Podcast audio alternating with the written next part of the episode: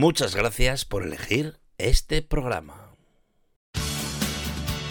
Aquí comienza la entrega número 13 de Gabón Donosti, Salud y Rock and Roll. Esta vez viajaremos en el tiempo hasta la segunda parte del año 1986 donde te contaremos y daremos un repaso a todos y cada uno de los conciertos celebrados en nuestra ciudad Donostia, San Sebastián. Y recuerda que en este programa las canciones no suenan por casualidad.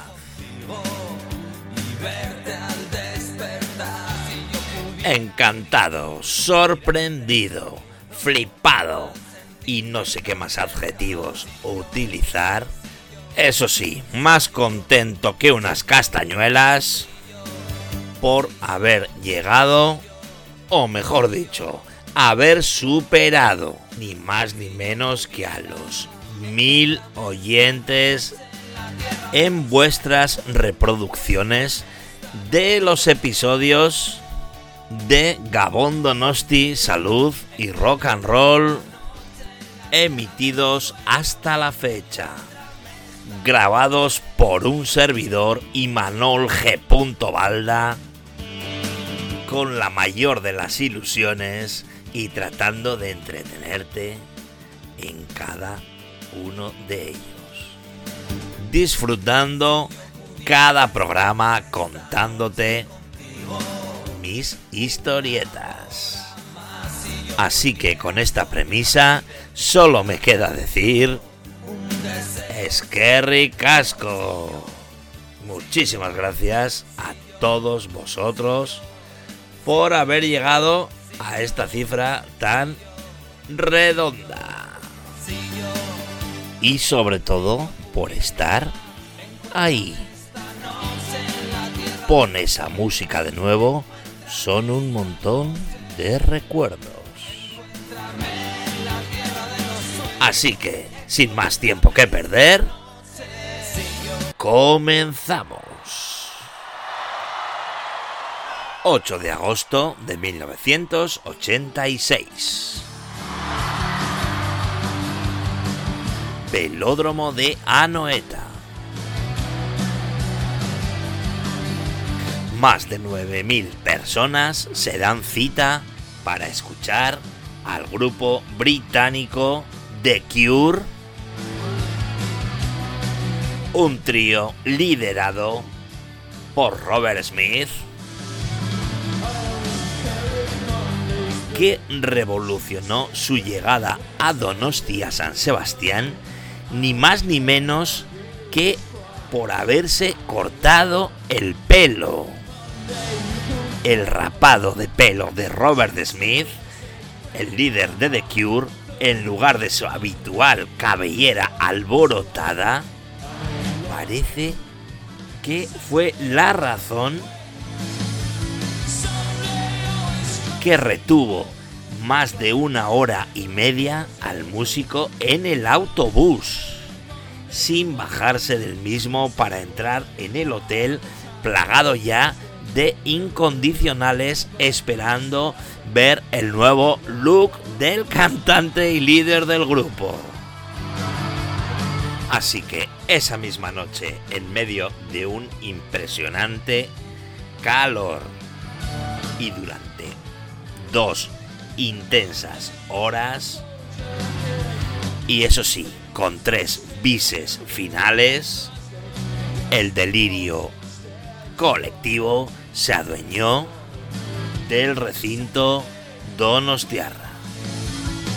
Con un nuevo look, como hemos dicho, que gustó más a unos que a otros, The Cure en escena, sencillamente fascinantes. Así sonaban los Cure en el templo del rock Donostiarra, un agosto de 1986.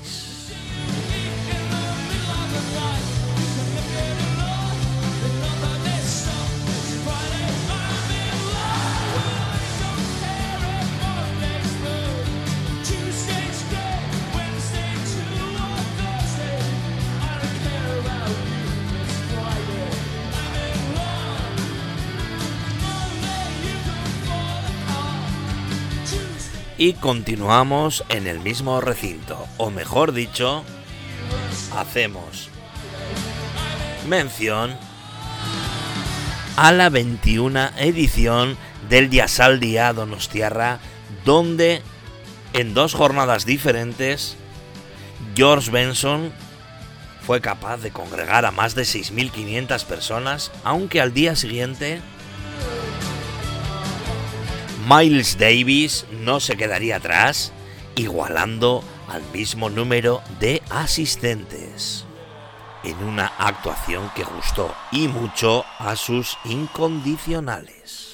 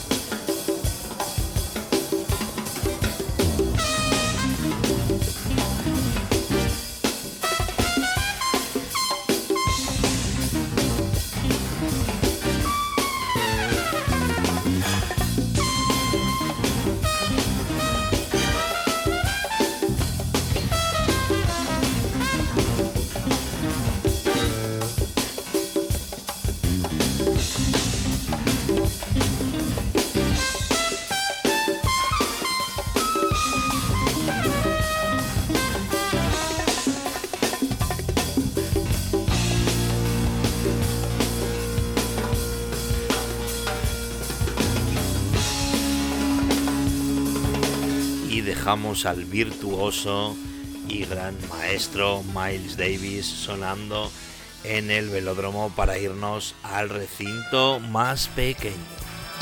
Un abarrotadísimo polideportivo acogía por vez primera a Joaquín Sabina, que en aquella ocasión nos visitaba con su banda viceversa y presentando su doble directo en una noche tan especial para el cantautor de Úbeda que estuvo ni más ni menos que 24 horas de carretera para poder acudir a la cita en el recinto Donostierra, puesto que su padre había fallecido el día anterior. Una demostración de profesionalidad por parte de Joaquín Sabina digna de mención.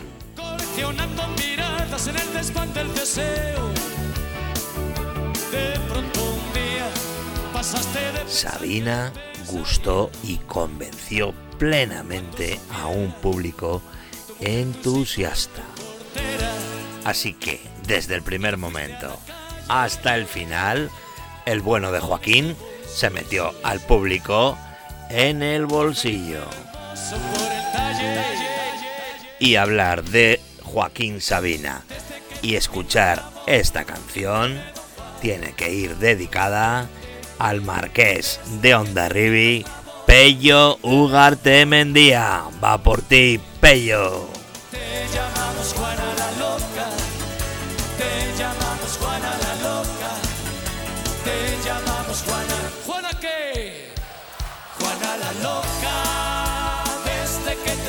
La boca en vez de Don Juan. Eh, eh, eh. Desde que te pintas la boca en vez de Don Juan. Te llamamos Juana la loca, te llamamos Juana la loca, te llamamos Juana. Y este se llama Manolo Rodríguez.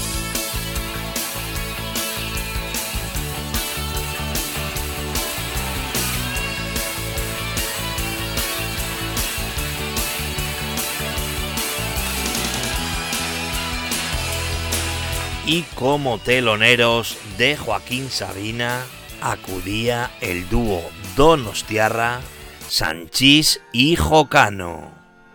O lo que es lo mismo, la aventura de Santi Gasca y Juan Carlos Landa que gustaron y convencieron en el poli.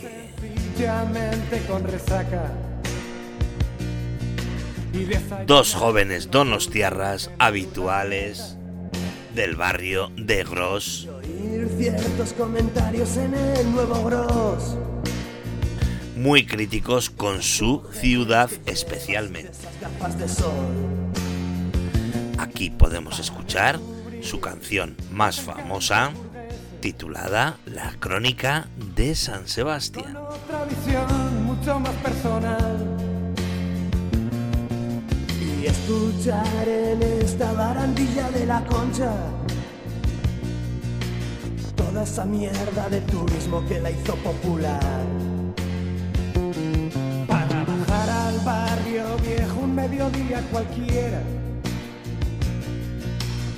Todas las calles sin gente, todos los bares aislantes. Y contemplar a Chanchillo recogiendo pesetas. Otros mendigos de su misma cualidad. La crónica de San Sebastián no es tan bonita como la pintan en esos jodidos mapas que te dan para veranear. La crónica de San Sebastián no es tan bonita como la pintan en esos jodidos mapas que te dan para veranear.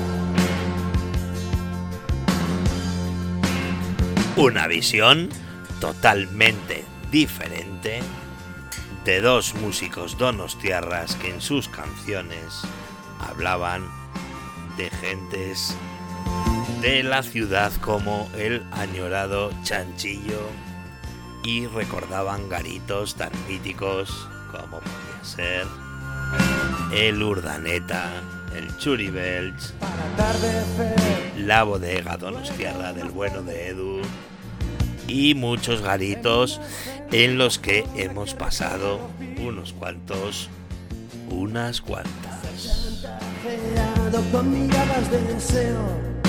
Y dejamos a Sanchís y Jocano en su concierto acompañando al cantautor Joaquín Sabina, donde clarísimamente los cantautores estaban de moda y Amancio Prada actuaba en el Victoria Eugenia de la misma manera que Urco Josian Larrañaga actuaba en Amara en la puerta de su casa. Y el plato fuerte en este estilo musical llegaba en el velódromo de la mano de Víctor Manuel y Ana Belén que nuevamente congregaban a 14.000 personas en un más que abarrotado velódromo. De pronto me paro. En una tarde de domingo sonaron más de 33 temas, tanto de Víctor como de Ana, tanto de Ana como de Víctor. Ahí está. Con una repetición triunfal en el bis de su famosa Puerta de Alcalá. La Puerta de Alcalá.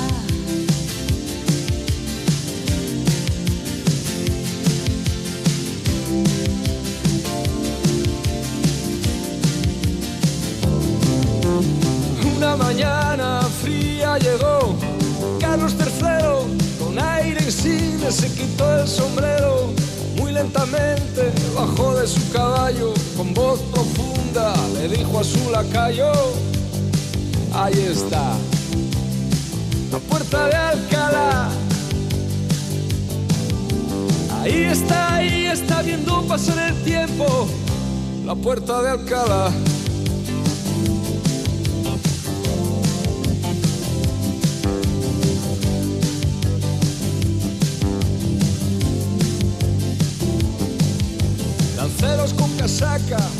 De otras tierras, fanfarrones que llegan inventando la guerra, milicias que resisten bajo el no pasarán, y el sueño eterno como viene se va, y ahí está,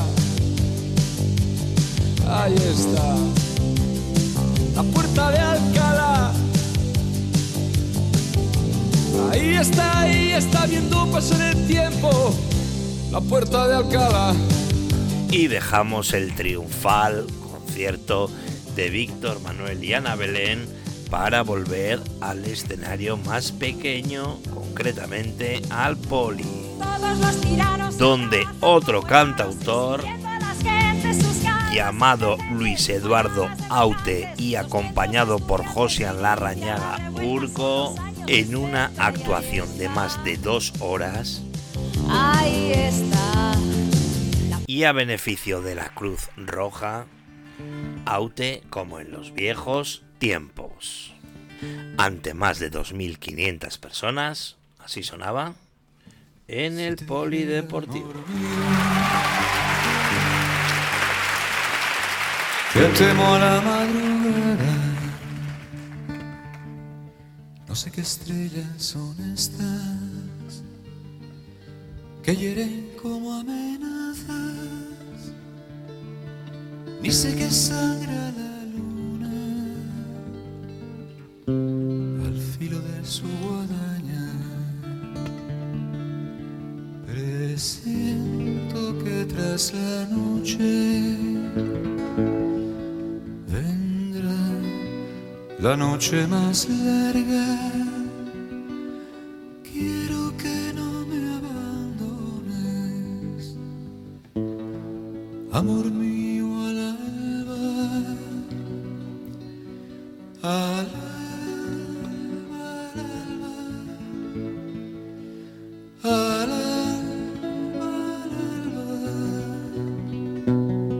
Seguimos en el mismo recinto tan solo unos días más tarde.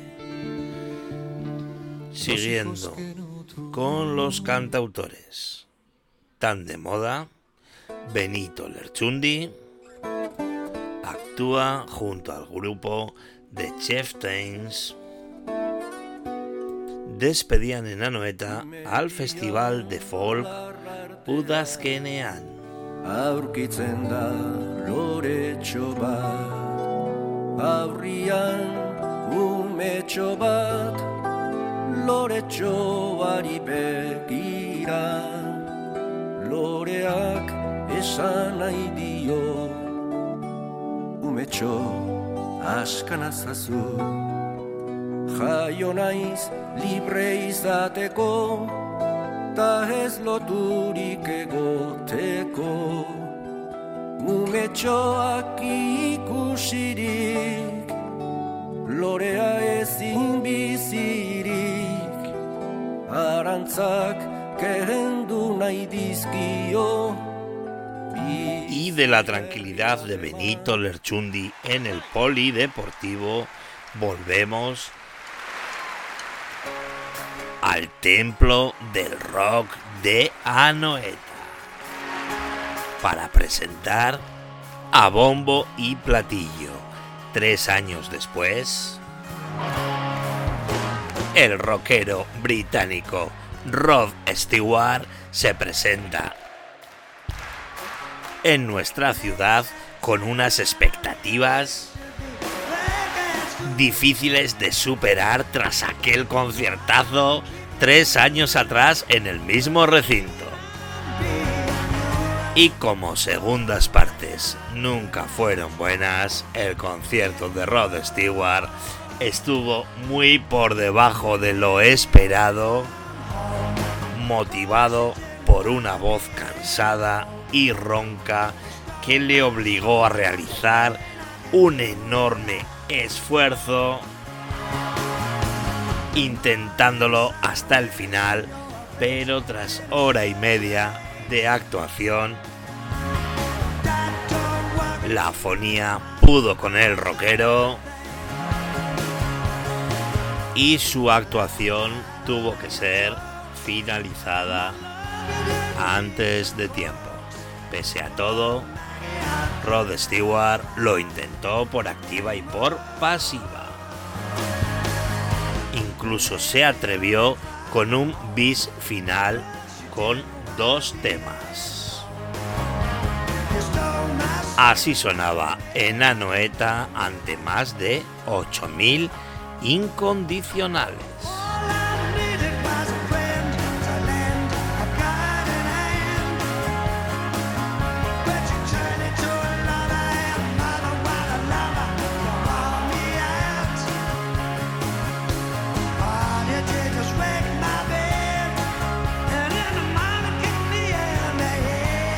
Y tras finalizar su actuación en Anoeta, tomó un avión para visitar a un especialista de garganta y viajó a Londres, puesto que en nuestro país todavía le quedaban las actuaciones de Madrid, Barcelona y Marbella. Que por cierto, dichas actuaciones nada tuvieron que ver con la de El Velódromo, puesto que un Rod Stewart totalmente recuperado cumplió y disfrutó con sus incondicionales. Bendito doctor británico. Vamos, que se lo podía haber traído de gira a Donosti. Y tras el concierto de Rod Stewart, en el mismo recinto, el velódromo de Anoeta, ya considerado como el nuevo templo del rock, presenta un Monsters of Rock particular en una gira en la que se juntaban tres grupazos del mundo del metal con un espectacular cartel liderado por el grupo alemán Warlock, los británicos Judas Priest y el grupo estadounidense Metallica. Algo impensable en aquel 1986 el poder ver a tres grupazos una misma noche en un mismo recinto. Y lamentablemente algo salió mal, más bien fatal, en la propia gira y tras un accidente de uno de los autocares donde viajaban algunos de los miembros del grupo, tan solo 14 días antes, el entonces bajista del grupo Metallica, Cliff Barton, fallece en el citado accidente con 24 años. Evidentemente el grupo dio por suspendida la gira en la que estaban inmersos con los otros dos grupos y en el concierto que nos ocupa de Anoeta, la organización decidió no buscar sustituto alguno para Metallica. Y los incondicionales del grupo tuvieron que esperar un poco más de 5 años para poderlos ver en el recinto Donostiarra. El homenaje de los otros dos grupos del cartel a su compañero fallecido comenzaba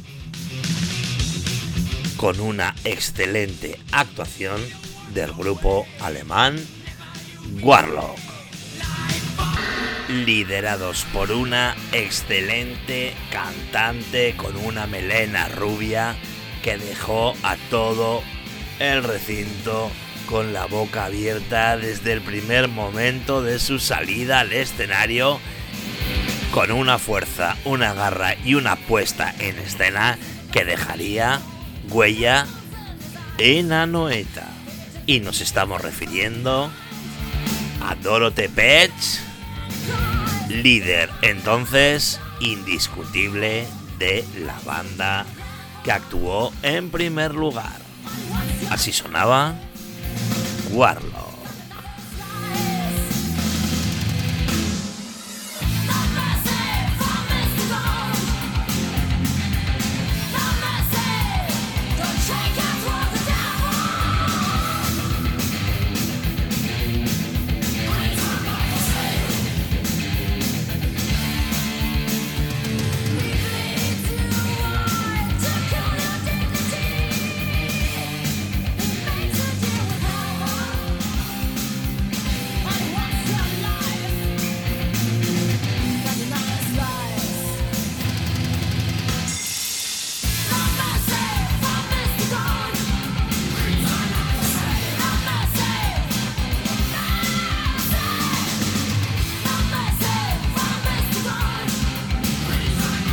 Y tras la excelente actuación del grupo Warlock salían a escena los triunfadores de la noche.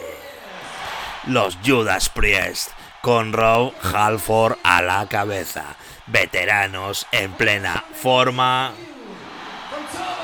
con su música agresiva, cautivaron a las más de 7000 personas que allí estuvimos presentes. Con un sonido de lo mejorcito que se había podido escuchar en el recinto durante mucho tiempo, siendo responsables los Judas Priest que en aquella formación nos visitaron en varias ocasiones, esta vez con Halford, Dowin, Tripton, Dave Holland, presentando su nuevo disco Turbo Lover. Con una impresionante puesta en escena, un robot gigante elevaba al bueno de Rob Halford en su salida al escenario, sin faltar, como no, su Harley Davidson encima del escenario. Así sonaban en directo Judas Priest.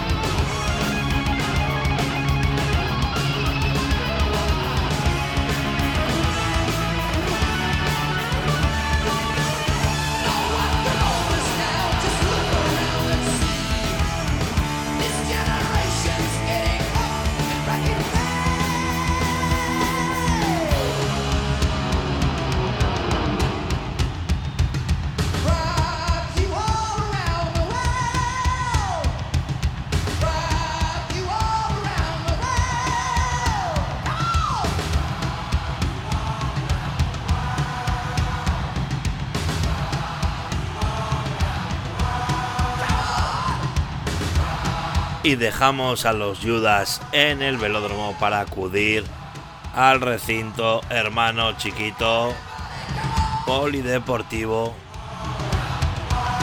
donde se presenta el grupo Pil, ni más ni menos que la banda de John Lydon, o dicho de otra manera, Johnny Rotten, ex de los Sex Pistols. Que sorprendentemente dio un recital espectacular en lo que lo único que falló fue el público, puesto que solo unas 1500 personas acudieron a ver el concierto. En la última actuación en nuestro país, el grupo Bill dejó un grato recuerdo a quienes se acercaron a su concierto.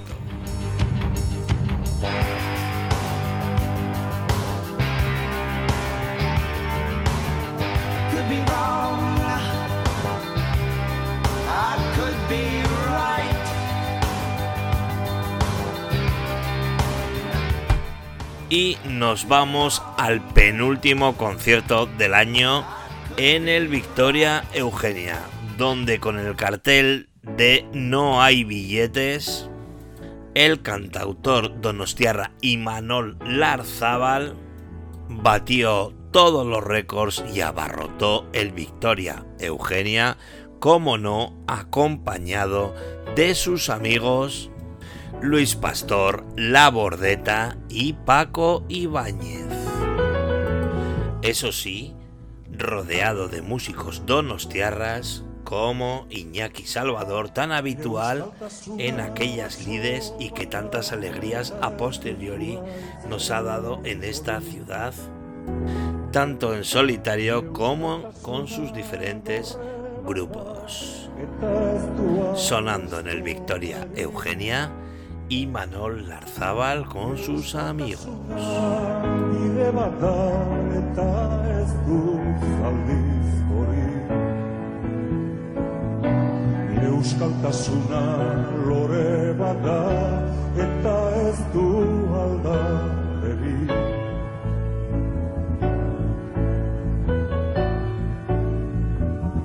Y nos vamos al último concierto del año, donde un jueves noche en la discoteca Q en Igueldo tres jóvenes donostiarras llamados Diego Basallo, Miquel Erenchun y Juanra Viles se presentan como el grupo Duncan Du con un nuevo LP bajo el brazo, llamado, o más bien titulado, Canciones. Venían de grabar un mini LP llamado Por Tierras Escocesas y eligieron la discoteca Donostiarra Q para su presentación en sociedad.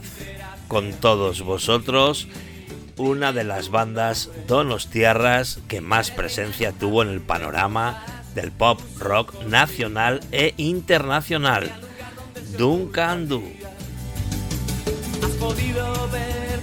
Un trío que se convirtió en dúo, pero eso ya te lo contaremos porque será otra historia.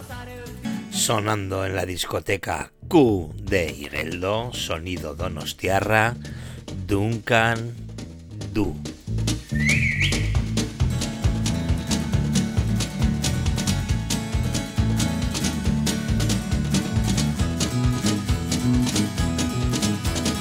Hoy el viento sopla más de lo normal las olas intentando salirse del.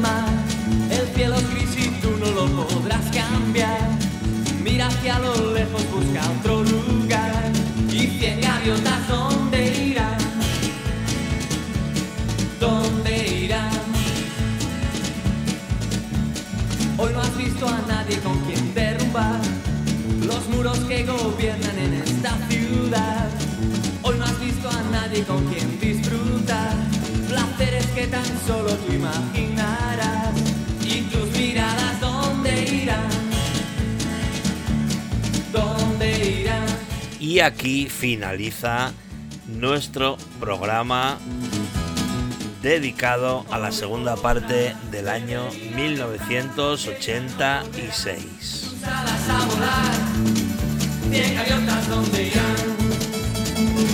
Es que ricasco por haber aguantado las historietas que te cuenta un servidor Imanol G.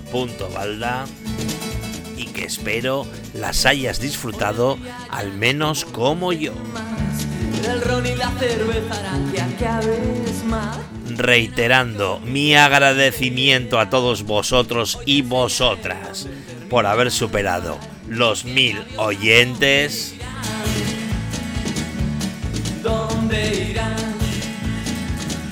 Solo me queda recordaros que en el próximo programa viajaremos en el tiempo a el año 1987. En gaviotas donde hoy podrás beber y lamentar que ya no volverán sus alas a volar. En gaviotas donde irán. Pero eso ya será otra historia. Aquí finaliza Gabón Donosti, salud y rock and roll.